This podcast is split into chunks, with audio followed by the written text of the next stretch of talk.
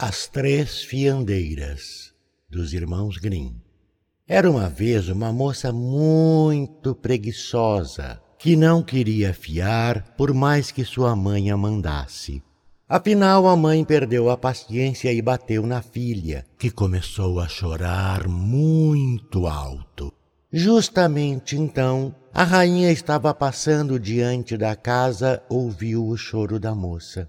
Mandou parar a carruagem entrou na casa e perguntou à mãe por que estava espancando a filha, que gritava tanto que seus gritos eram ouvidos lá da estrada. Com vergonha de dizer que a sua filha era preguiçosa, a velha disse: Não há jeito de eu impedir que ela fique fiando, fiando, fiando sem parar. Ela faz questão de fiar o dia inteiro, rainha, e eu sou muito pobre. Não posso comprar meadas e meadas de linho. E a rainha replicou: Não há nada que eu mais goste do que ouvir o barulho da roca. Deixe-me levar sua filha para o palácio. Tenho meadas de linho e de lã em profusão. Ela vai poder fiar o dia inteiro se quiser.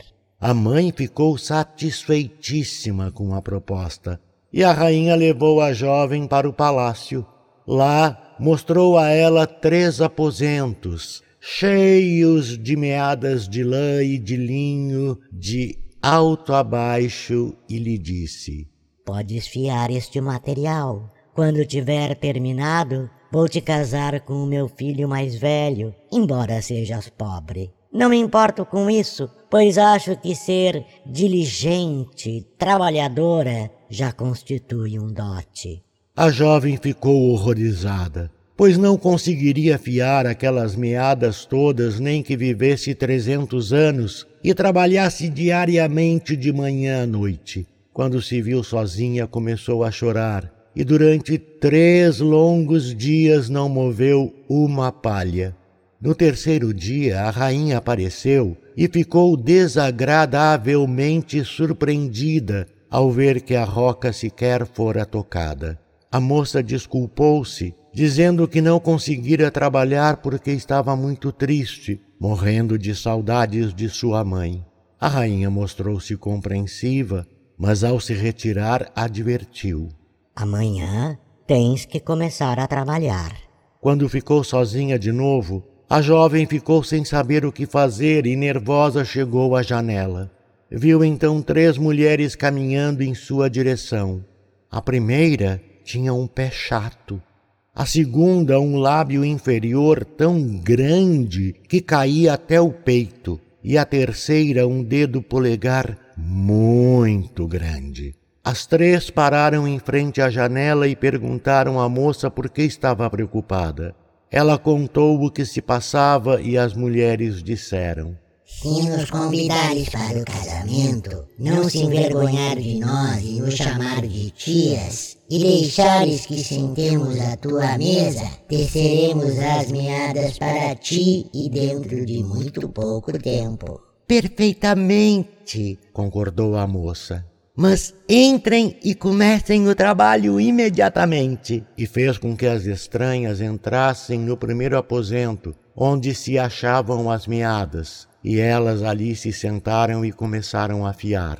A primeira puxava o fio e movia a roda a segunda umedecia a meada e a terceira batia com o dedo na mesa, e cada vez que batia caía no chão uma meada já fiada, e fiada com a maior perfeição. A jovem escondeu as fiandeiras da rainha, e quando esta aparecia, mostrava-lhe a grande quantidade de meadas já fiadas, e a rainha não lhe poupava elogios. Quando o primeiro aposento ficou vazio, passaram para o segundo e desse para o terceiro, até que todo o trabalho foi feito. Então as três mulheres se despediram e disseram à jovem: Não te esqueça do que nos prometeste, hein? Não te arrependerás.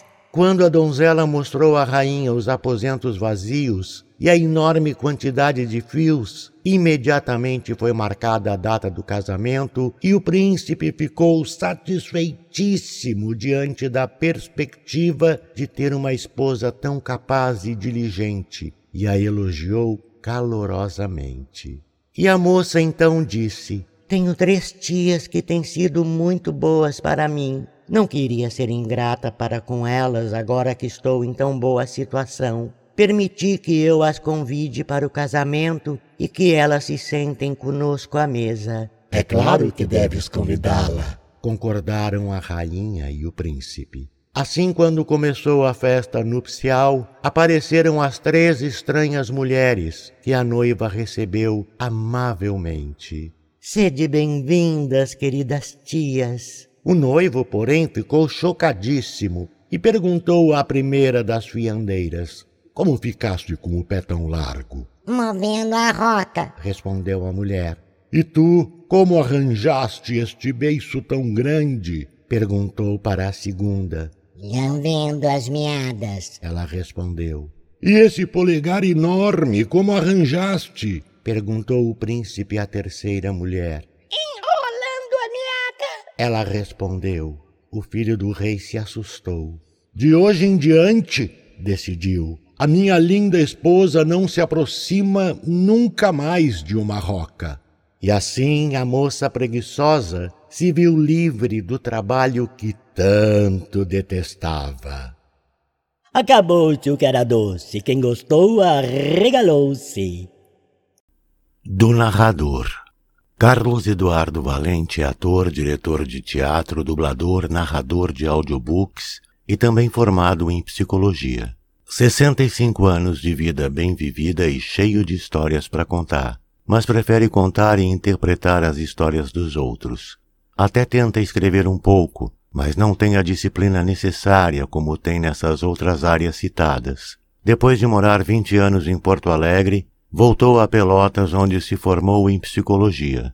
Morou em São Paulo um bom tempo e agora mora em Florianópolis, para onde voltou depois de 13 anos longe da ilha. Sempre na batalha por novos desafios. Também brinca com fotografia e edição de vídeos, porque viver é bom demais.